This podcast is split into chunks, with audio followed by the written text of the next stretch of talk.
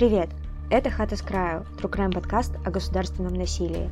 Мы рассказываем о людях, пострадавших от несправедливости и жестокости государственной машины. По данным Комитета против пыток, Минюст считает организацию иноагентом. В России в 77% случаев Следственный комитет отказывается возбуждать уголовные дела после жалобы на пытки. Только в 23% случаев дело возбуждают сразу. Как правило, это происходит уже после того, как человек умер от пыток. Например, весной 2022 года в московском УВД Братеева силовики пытали участниц антивоенного митинга. Несмотря на жалобы девушек и их аудиозаписи, на которых зафиксированы избиения и издевательства, дело так и не возбудили. Сегодня мы расскажем историю крепкой образцовой семьи, в жизнь которой вторглись полицейские. Они задержали отца семейства по ложному обвинению, часами пытали его в участке и в итоге убили. После этого вдова, оставшаяся с двумя детьми, смогла привлечь к ответственности силовиков, которые бесчеловечно пытали ее мужа. Днем 31 октября 2015 года домой к Ткаевым приехала полиция. Земфира испугалась и сказала мужу Владимиру, что ему, наверное, стоило спрятаться. Тот ответил, «Мне 40 лет, я ничего плохого не сделал и ни от кого бегать не буду». Максимум, чего я боялась, что Вову побьют. Он такой, знаете, правильный, принципиальный, не сгибается. Владимир спокойно сел в полицейскую машину. Соседи Цкаевых позже подтверждали это. Однако на предварительном следствии сотрудник уголовного розыска Ираклий Бестаев сообщил, что задержанный сопротивлялся, когда его выводили из дома, поэтому на него надели наручники. Потом Бестаев ознакомился с показаниями свидетелей и изменил свои. В суде он уже сообщил, что Владимир Цкаев не сопротивлялся и вел себя спокойно. И вы были спокойны, пока его не было? Я была абсолютно спокойна. Более того, он был абсолютно спокойно вышел, ну, как бы, ну, полностью на тот момент. Ну, я действительно не ожидала, что вот такое зверство у нас может твориться в арестонском отделе. Полицейские сказали, что им нужно опросить Скаева, и больше 15 минут опрос не займет. Но Владимир не вернулся домой ни в этот день, ни на следующий.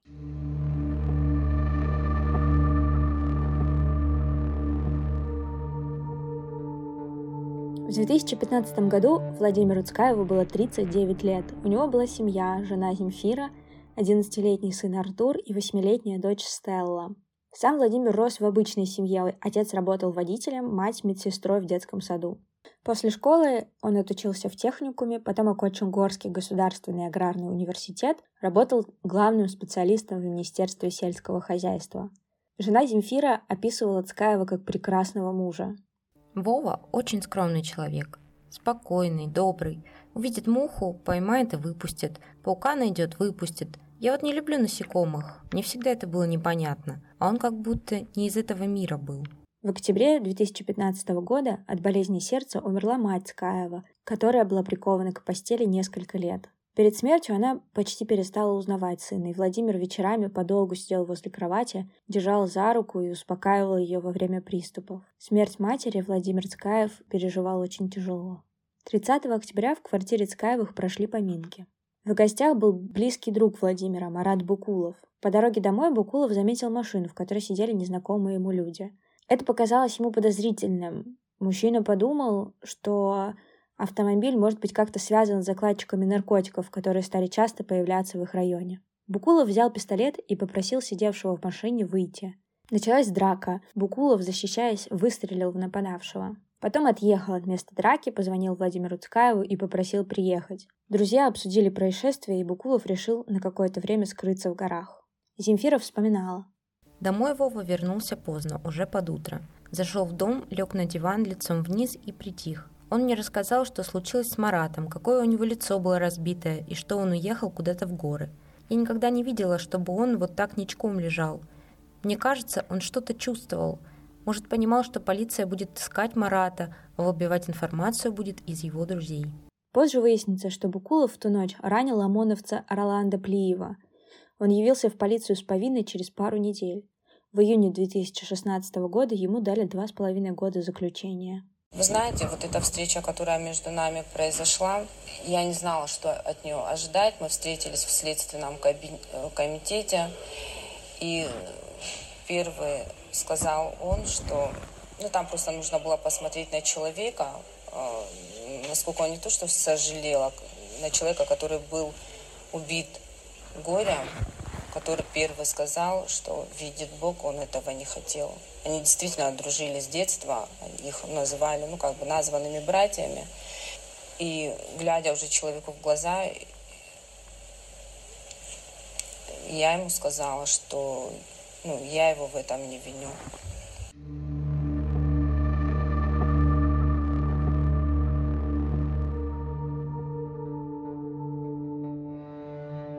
Когда силовики привезли Владимира Цкаева в отдел полиции, они не оформили задержание, а его имя в документы вписали позже, задним числом. Допрос начался около двух часов дня. Капитан полиции Алан Хахоев и старший лейтенант Георгий Цамаев потребовали от Цкаева сознаться в нападении на ОМОНовца, но тот по понятным причинам отказался. Силовики утверждали, что раненый ОМОНовец опознал Владимира по фотографии, однако за шесть лет следствия ни один из них не смог объяснить, откуда у них была на тот момент фотография Цкаева и когда они успели показать ее пострадавшему. Полицейские начали пытать Владимира. Посадили на стул, руки сковали наручниками, на голову надели черный пакет и обмотали его скотчем. Оперативники вдвоем били Цкаева, останавливаясь только когда он терял сознание. Третий силовик, Шатам Сурадзе, надевал на голову задержанному пакет и иногда снимал, позволяя ему вздохнуть. Пытки длились около четырех часов. Потом Майсурадзе уложил Цкаева на пол и несколько раз ударил ногой по голове. Позже начальник отделения по раскрытию имущественных преступлений Сослан Ситохов решил сам поработать с задержанным. Он избивал его, пока тот не потерял сознание. Это случилось примерно в половине девятого вечера. В себя Владимир Цкаев уже не пришел. Около шести-семи часов вечера силовики приехали на обыск в дом Цкаевых. Земфира рассказывала, что полицейские подняли дом вверх дном, но ничего не нашли. Она разговорилась с одним из них, спросила о зарплате. Он стал откровенничать. Мол, платят мало, но заработать всегда можно. Содержать малолетнего, наркотики ему сунуть, а потом родители, чтобы отмазать ребенка, 50 тысяч рублей приносят. Вот тогда мне стало страшно. Хорошо помню, сижу и думаю, боже мой, какие же вы полицейские. Силовики попросили вдову отдать паспорт Владимира и его чистые вещи. Они объяснили, что на брюках Цкаева обнаружили кровь, и их сдадут на экспертизу. Позже выяснится, что кровь на одежду Владимира нанесли сами сотрудники полиции уже после задержания. В 20 минут девятого Майсурадзе позвонил своему коллеге и пожаловался, что Цкаев не соглашается взять на себя вину. Коллега уточнил, это он был по-любому? Говорят, да, ответил Майсурадзе. За несколько месяцев до происшествия ФСБ начала прослушивать телефоны полицейских по другому уголовному делу, поэтому их разговоры стали известны следствию. Полицейские не хотели вызывать скорую помощь для потерявшего сознание задержанного, поэтому они позвонили своей знакомой медсестре. Оксана Цикоева, медсестра с 20-летним стажем, зашла в отдел около 11 часов вечера. В своих показаниях на следствие она утверждала, что ей не объясняли, почему задержанный потерял сознание. Медсестре запомнилось, что в отделе пахло нашатырем и корвалолом. Она осмотрела лежащего на полу человека и увидела, что у него руки были согнуты в локтях и тесно прижаты к груди, поэтому надеть на руку манжету тонометра не получилось. У мужчины свело челюсть. Цакоева обратила внимание, что у него синяки на лице, а на руках ссадины от наручников. Давление было очень низким. Женщина ввела ему препарат, стимулирующий сердцебиение, но помочь ничем не смогла и посоветовала вызвать скорую. В это же время в коридоре полицейский Сослан Ситохов созванивался с замначальника полиции управления МВД по Владикавказу Казбеком Казбековым. Он описал состояние задержанного. Казбеков предложил отвезти Цкаева в больницу. Никакая больница. Ну, в смысле, нормально с ним будет все? Я что, бог, что ли? Я не могу это сказать. Ну, в смысле? Ему очень плохо или что? Казбек Таймуразович, он такой же, как и был. Ну, врач ему укол сделал или что? Он пока давление мерит, все такое. Давай отвезем его в больницу, ну его нахуй. Какая больница? Это исключено. Только ближе к полуночи Ситохов позвонил в скорую с телефона одного из понятых.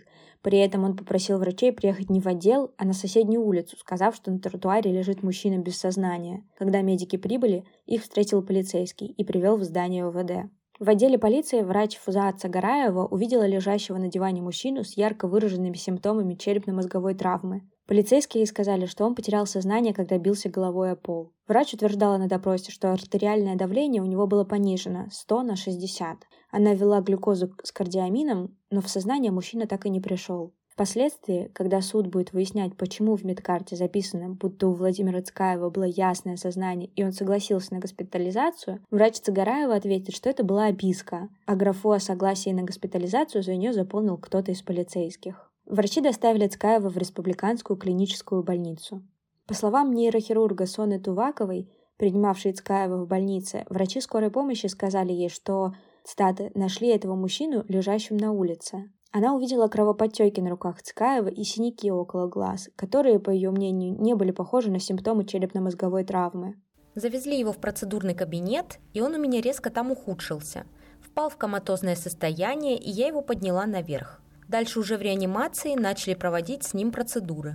По официальной версии, Владимир Цкаев умер утром 1 ноября.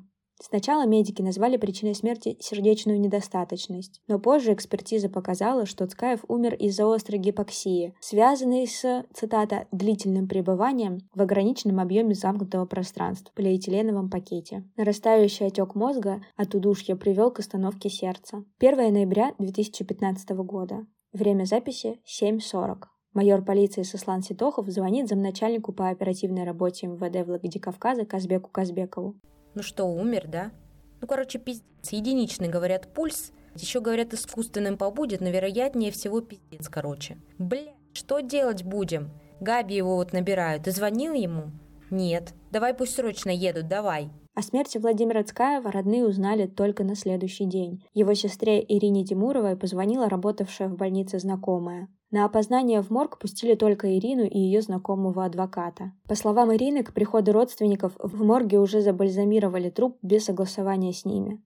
Вскрытием руководила врач Дзараса Цалоева, которая в своем заключении указала, что причиной смерти стала острая сердечно-сосудистая недостаточность. На столе в морге лежал сильно избитый, посиневший мужчина. По словам Димуровой, первое, что она подумала, это не мой брат. Сестра Владимира, рыдая, позвонила его жене Земфире и попросила приехать к больнице. Земфира вспоминала. Я поняла, что его побили. У меня все упало. Но когда она мне сказала, что подъехать нужно со стороны улицы Гагарина, там морг. Я помню, что я так орала.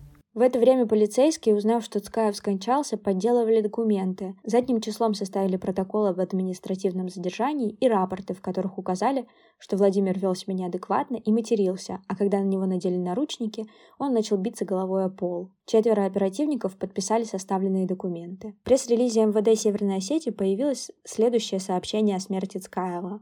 Он внезапно встал со стула и, упав на колени, лобной частью головы нанес несколько ударов о пол. Сотрудники полиции пресекли его действия и далее продолжили беседу. Позже сообщение отредактировали, удалив утверждение, что Цкаев якобы сам себе нанес повреждения. Родственники настояли на проведении еще одной судмедэкспертизы. Врач заключила, что Владимир Цкаев умер от асфиксии. Новость о гибели Владимира Цкаева быстро распространилась по всему региону. На следующий день после убийства, 2 ноября, не менее 200 человек вышли на митинг против полицейского произвола. Люди несли плакаты с фотографиями из морга, на которых были видны синяки на теле и лице Владимира. Сутки мы сами узнали, что он умер. Через сутки. Мы его сами нашли в морге. Не было на нем ни вещей, не было, ни телефона, ни цепочки с крестом, ничего на нем не было, абсолютно. Посмотрите, что с ним сделали, посмотрите. Толпа прошла по городу, дошла до здания МВД Северной Осетии, и там к собравшимся вышел глава ведомства Артур Ахмедханов и заверил, что он уже назначил служебную проверку и отстранил от службы нескольких сотрудников Эристонского отдела. Митингующие двинулись дальше и дошли до Дома правительства. Там с ними встретился глава региона Тамерлан Агузаров, пообещавший, что все виновные в смерти Цкаева будут наказаны. Земфира Цкаева позже вспоминала. Когда произошла трагедия, люди были в таком шоке. Они настолько молниеносно встали, вышли из домов и пошли. Там их уже остановить нельзя было. Мало того, что это было с таким садизмом все сделано, но он же еще был совершенно порядочный. Его так любили – вы не найдете никого, кто скажет, что Вова был непорядочный. Митинг помог. Я думаю, что без митинга не возбудили бы дело. Настолько их система покрывала. Дело о превышении должностных полномочий с применением насилия Следственный комитет возбудил в день митинга. Владимира Цкаева похоронили 4 ноября в родовом селе Кабан. Тот день вдова почти не помнит. Врачи сделали ей несколько уколов успокоительного. Сестра погибшего Ирина вспоминала, как за пару недель до этого брат почему-то много говорил о смерти и даже признался, что хотел бы, чтобы на его похороны пришло не меньше тысячи человек. А пришло намного, намного больше, вспоминала она. Ирина уверена, что брат умер еще в отделе полиции, а не в больнице, а врачи, по ее мнению, помогали полицейским скрыть следы преступления. По ее словам, узнав о задержании Владимира, она спросила, «Интересно, а его там не побили?» На что другой родственник ответил, «Зачем им бить? Сейчас же не девяностые». В этот момент Цкаев уже был мертв. Вдова Цкаева вспоминала, что, цитата, была далека от всей этой правоохранительной системы и не знала, где находится здание прокуратуры и Следственного комитета. На сороковой день после гибели мужа она заметила, что похудела до 47 килограммов. Стала как скелет. Ходила в косынке черной, вся опухшая, зареванная. Один раз, когда шла по коридору и услышала – да она скоро подохнет, потяните время. И тогда я поняла, что если сейчас не соберусь, то проиграю, не начав борьбы. И убийцы моего мужа не будут наказаны. Они добьют меня, мои дети останутся сиротами, а этим убийцам ничего не будет. Я поняла, что должна быть сильной. Я не дам им возможности издеваться над другими людьми. На нервной почве у Земфиры появилось аутоиммунное заболевание, неспецифический язвенный колит. Она получила инвалидность третьей группы. Болезнь обостряется на нервной почве. Я тогда еле хожу. Но я покрасила волосы, подкрасила лицо, надела каблуки и пришла к следователю в другом виде. Они меня не узнали, и я сказала им, что с этого дня я буду бороться с ними, как наши деды с немцами боролись, и даже если это будет стоить мне жизни, я не пожалею об этой борьбе.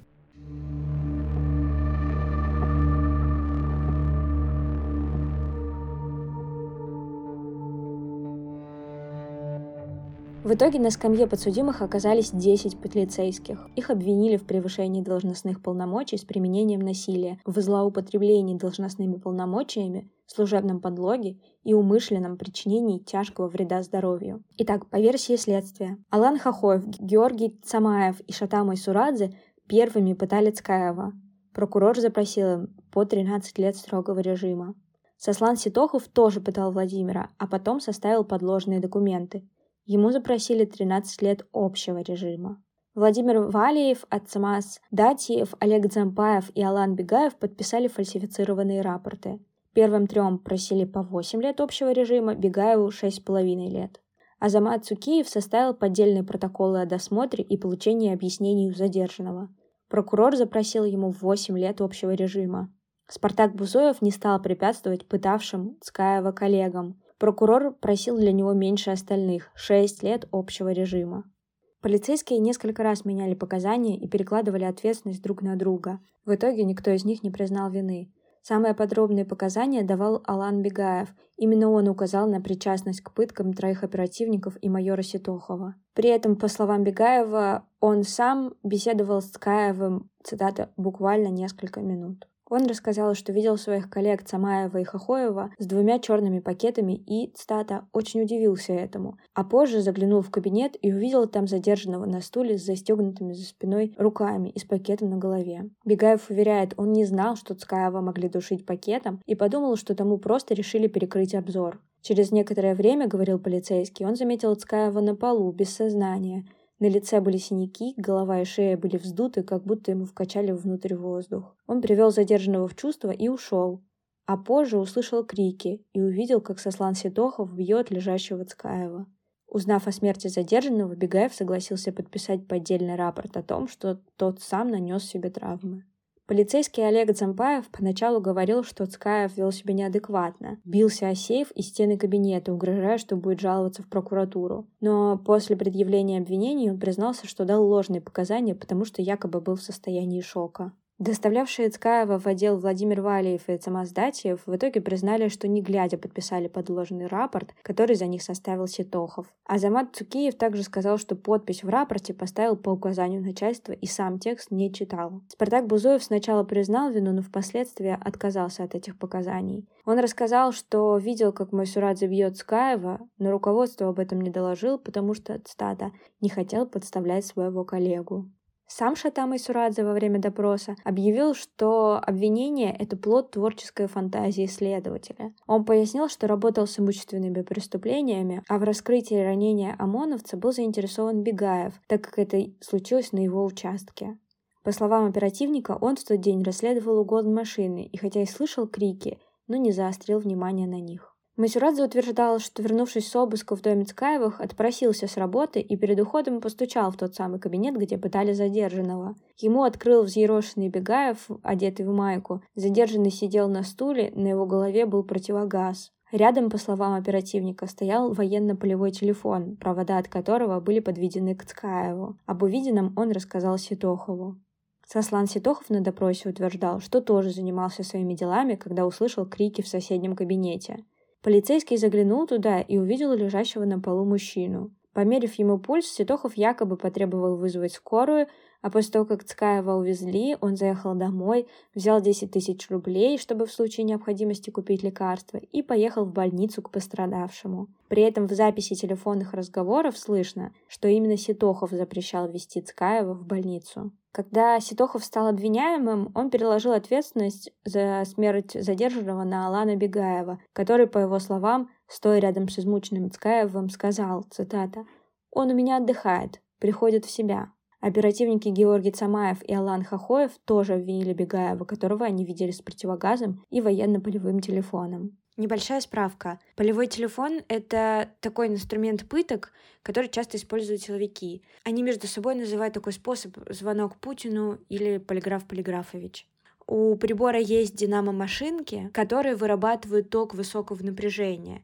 Сила тока небольшая, поэтому ожогов на теле почти не остается. Только электрометки — это такие маленькие черные точки, которые быстро заживают. Провода обычно представляют к разным частям тела, стараются к максимально чувствительным, например, к половым органам, к ушам или к заднему проходу. Хохоев уверял, что черные пакеты им понадобились совсем не для пыток, а для мусора.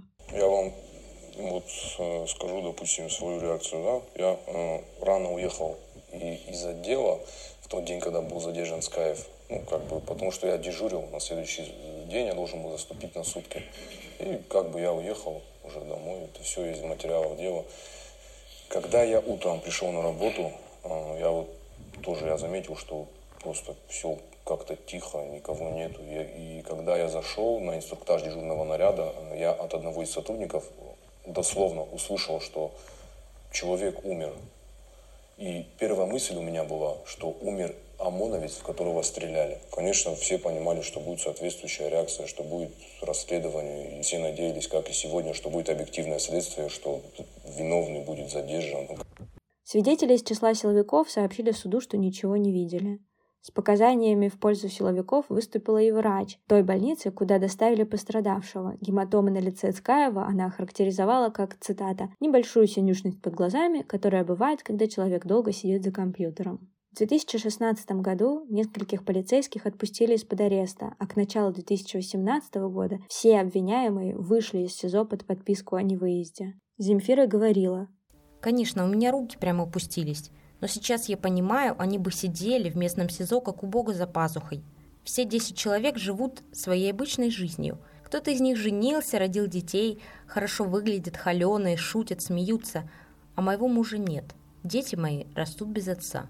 Предварительные заседания начались в Ленинском районном суде Владикавказа только в октябре 2018, то есть через три года после убийства и затянулись до февраля 2019 года. Адвокаты обвиняемых просили вернуть дело в прокуратуру и исключить некоторые показания свидетелей, экспертизу и акт исследования тела Цкаева.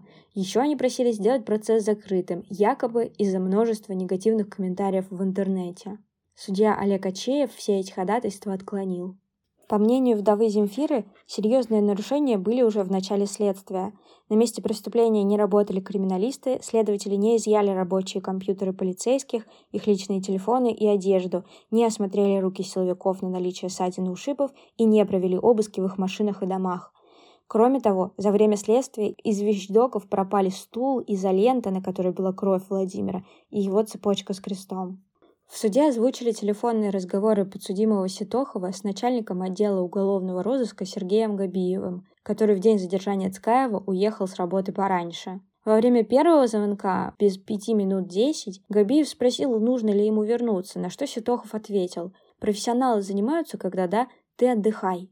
Второй разговор был в 23.39. Ситохов сообщил, что они вызвали Цкаеву скорую, попросил Габиева все же приехать и сказал про Цкаева. Ему что-то все хуже и хуже становится. Начальник обещал приехать через полчаса, но в итоге так и не появился.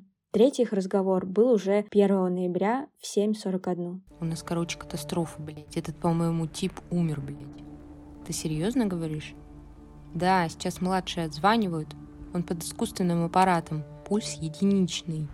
Вдова настаивала, что к ответственности нужно привлечь и врачей, помогавших скрыть преступление, и руководство обвиняемых, которое было в курсе происходящего в отделе. В качестве свидетеля обвинения выступали Виктор Кадалаев и его подруга Алла Битиева, которые в день убийства Цкаева находились в отделе полиции. Кадалаев и Битиева — это наркозависимые. Силовики регулярно их привлекали в качестве понятых. В тот вечер, когда задержали Цкаева, Кадалаев участвовал в оформлении дела о хранении наркотиков. Он видел Цкаева, тот сидел на стуле без майки, на шее висела массивная серебряная цепь с большим крестом. По его словам, позже из кабинета начали доноситься крики. Задержанный возмущался, когда сотрудники снимали с него крестик и брюки, после чего в кабинет пришли трое полицейских, начали бить мужчину и надели на него наручники. Задержанному стало плохо, он побледнел и его уложили на пол. Битиева так описывала увиденное. Мне сначала показалось, что у него передозировка наркотиками, он был в ужасном состоянии. Его пытались усадить на стул, но он сползал. Лицо и шея были красными, а вокруг него на полу были черные полиэтиленовые пакеты, которыми, видимо, его душили. Руки были связаны скотчем, также на руках были еще и наручники. На следующий день пару вновь вызвали в отдел. Кадалаев рассказывал. Дзампаев сказал нам, что у них проблемы и попросил дать показания, что мужчина сам бился головой об стол и об пол. Хочу сказать, что если бы сотрудники полиции сказали, что мужчина умер, я бы никогда не дал такие показания. 10 ноября Кадалаева и Битиеву вызвали в Следственный комитет как свидетелей. Они об этом рассказали полицейским. После этого силовики увезли их и спрятали от следователей в закрытой квартире, куда приносили еду и наркотики. Битиева в суде рассказывала, что полицейские привозили им так много героина, что он даже не успевал заканчиваться. Кадалаев и Битиева пробыли в чужой квартире 10 дней после чего полицейские забрали их и пояснили, что нужно будет сообщить следователю. Полицейский Тимур Сытник, позже устроившийся работать в московскую полицию, утверждал, что, цитата, «просто поселил супруга в квартире знакомого». При этом он и его коллега в итоге стали обвиняемыми по другому делу – о сбытии наркотиков.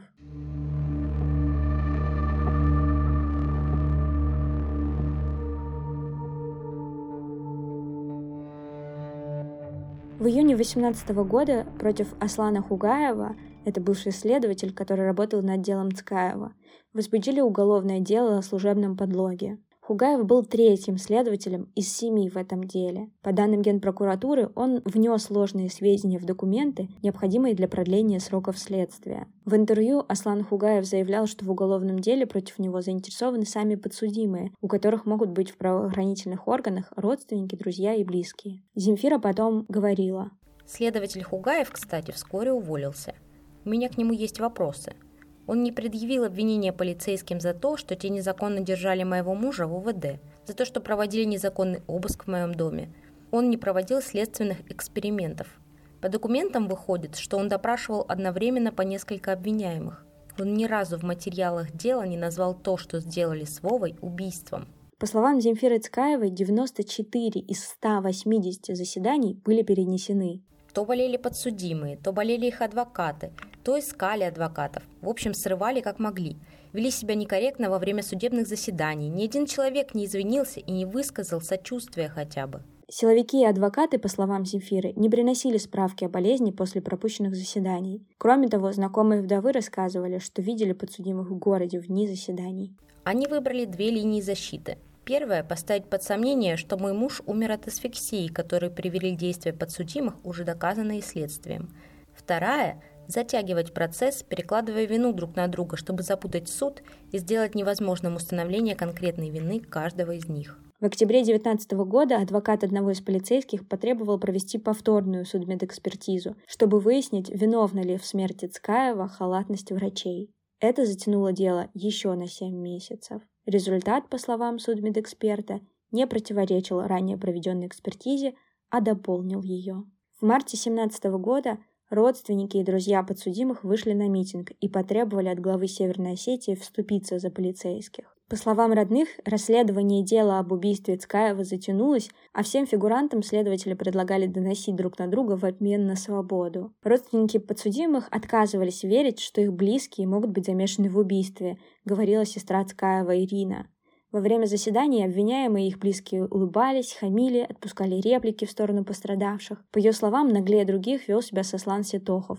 После одного из заседаний он на глазах у журналистов угрожал своему бывшему коллеге, дававшему показания. Уже в суде многие свидетели начали менять свои показания, выгораживая обвиняемых.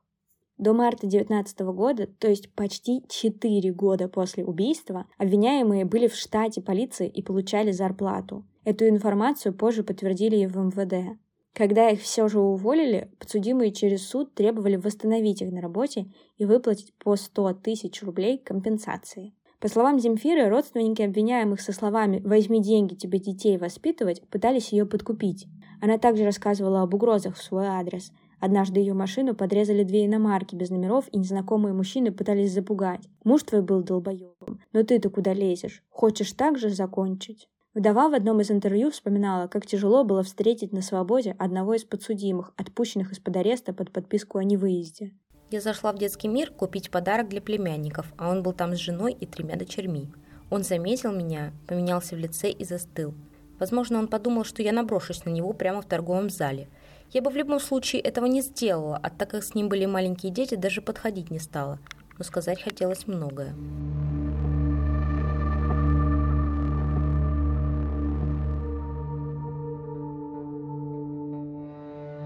Прокурор запросил от 6 до 13 лет колонии для 10 подсудимых. Адвокаты силовиков настаивали на оправдании.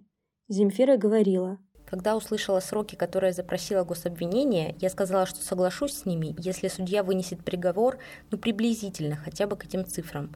Тогда я смогу сказать, что добилась хоть какой-то справедливости. Конечно, для них, учитывая с какой жестокостью и сколько часов они профессионально убивали мужа, такие сроки – подарок – они живые, они отсидят, они выйдут, а тут жизнь покалечена и у меня, и у моих детей. Ленинский районный суд Владикавказа вынес приговор по делу Цкаева. Десять подсудимых получили от двух с половиной до десяти лет лишения свободы. В зависимости от роли и степени участия они признаны виновными в злоупотреблении должностными полномочиями, превышении должностных полномочий с применением насилия, умышленном причинении тяжкого вреда здоровью, повлекшем по неосторожности смерть потерпевшего. Георгий Цомаев, Шотама и Сурадзе получили по 10 лет колонии строгого режима, Алан Хохоев 10 лет и 6 месяцев колонии строгого режима.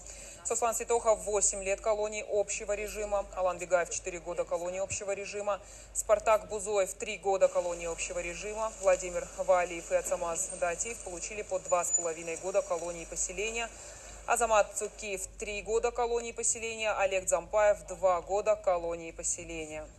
Земфира Цкаева обжаловала приговор и потребовала ужесточить наказание всем осужденным. Вот такие минимальные ну, ниже которые им объявили сегодня, которыми они недовольны. Нет, чтобы им сейчас, э, спасибо суде, говорить, что он им вот так, э, ну, мягко говоря, э, их преступления оценил, они еще недовольны этим. Понимаете? А меня это не устраивает, меня правда это не устраивает. Они издевались над человеком сутки. И мне страшно, что мы живем в такой стране, в такой республике. Хотелось бы, чтобы было наказание такое, чтобы другим было неповадно. Но получилось совсем наоборот. В апреле 2022 года Верховный суд Северной Осетии смягчил приговоры шестерым из десяти полицейских. Силовиков освободили от ответственности из-за стечения сроков давности по эпизодам о злоупотреблении полномочиями и подлоге. Например, Сослану Ситохову, который пытал Цкаева, а потом составил подложные документы, сократили срок с 8 лет общего режима до 6. Алану Бегаеву, который подписал фальсифицированные рапорты, назначили 3 года колонии вместо 4. От Самаза Датьева, Владимира Валиева, Олега Зампаева и Азамата Цукиева вовсе освободили от наказания по статьям о злоупотреблении должностными полномочиями и служебном подлоге.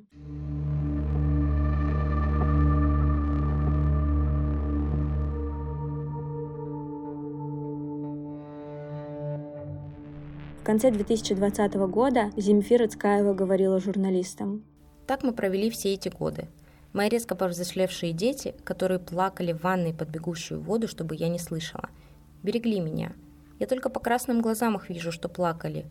Они за все это время ни разу не сказали «мама, купи нам что-то» или «мы хотим вот это». За пять лет мои дети никуда за город со школы не поехали, потому что они боятся оставлять меня. Меня обида душит. Почему это случилось с нами? Почему нашей семье не дали побыть счастливой? Сколько людей живут вместе в ненависти – расходятся, ссорятся, заводят новые семьи. А у нас было столько любви, нам ничего не надо было. Мы ни денег не просили, ни богатств каких-то.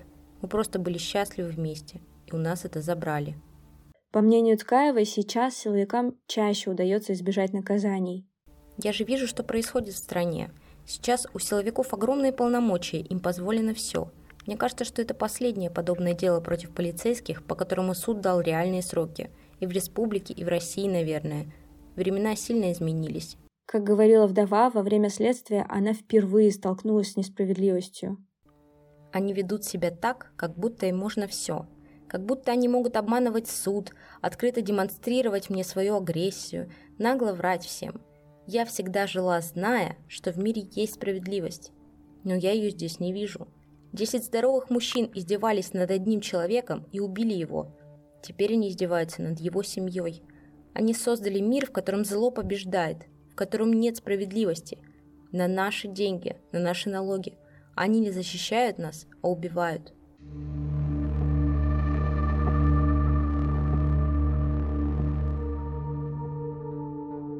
Это был True Crime подкаст о государственном насилии «Хата с краю». Подписывайтесь на наш подкаст, чтобы не пропустить новые выпуски, ставьте ему 5 звезд, оставляйте комментарии и отзывы. Это очень поддержит нас и поможет другим услышать истории людей, чьи жизни искалечили представители власти. Если у вас есть личная история, которая подходит к теме нашего подкаста, и вы хотите о ней рассказать, пожалуйста, напишите нам на почту, ссылка будет в описании подкаста.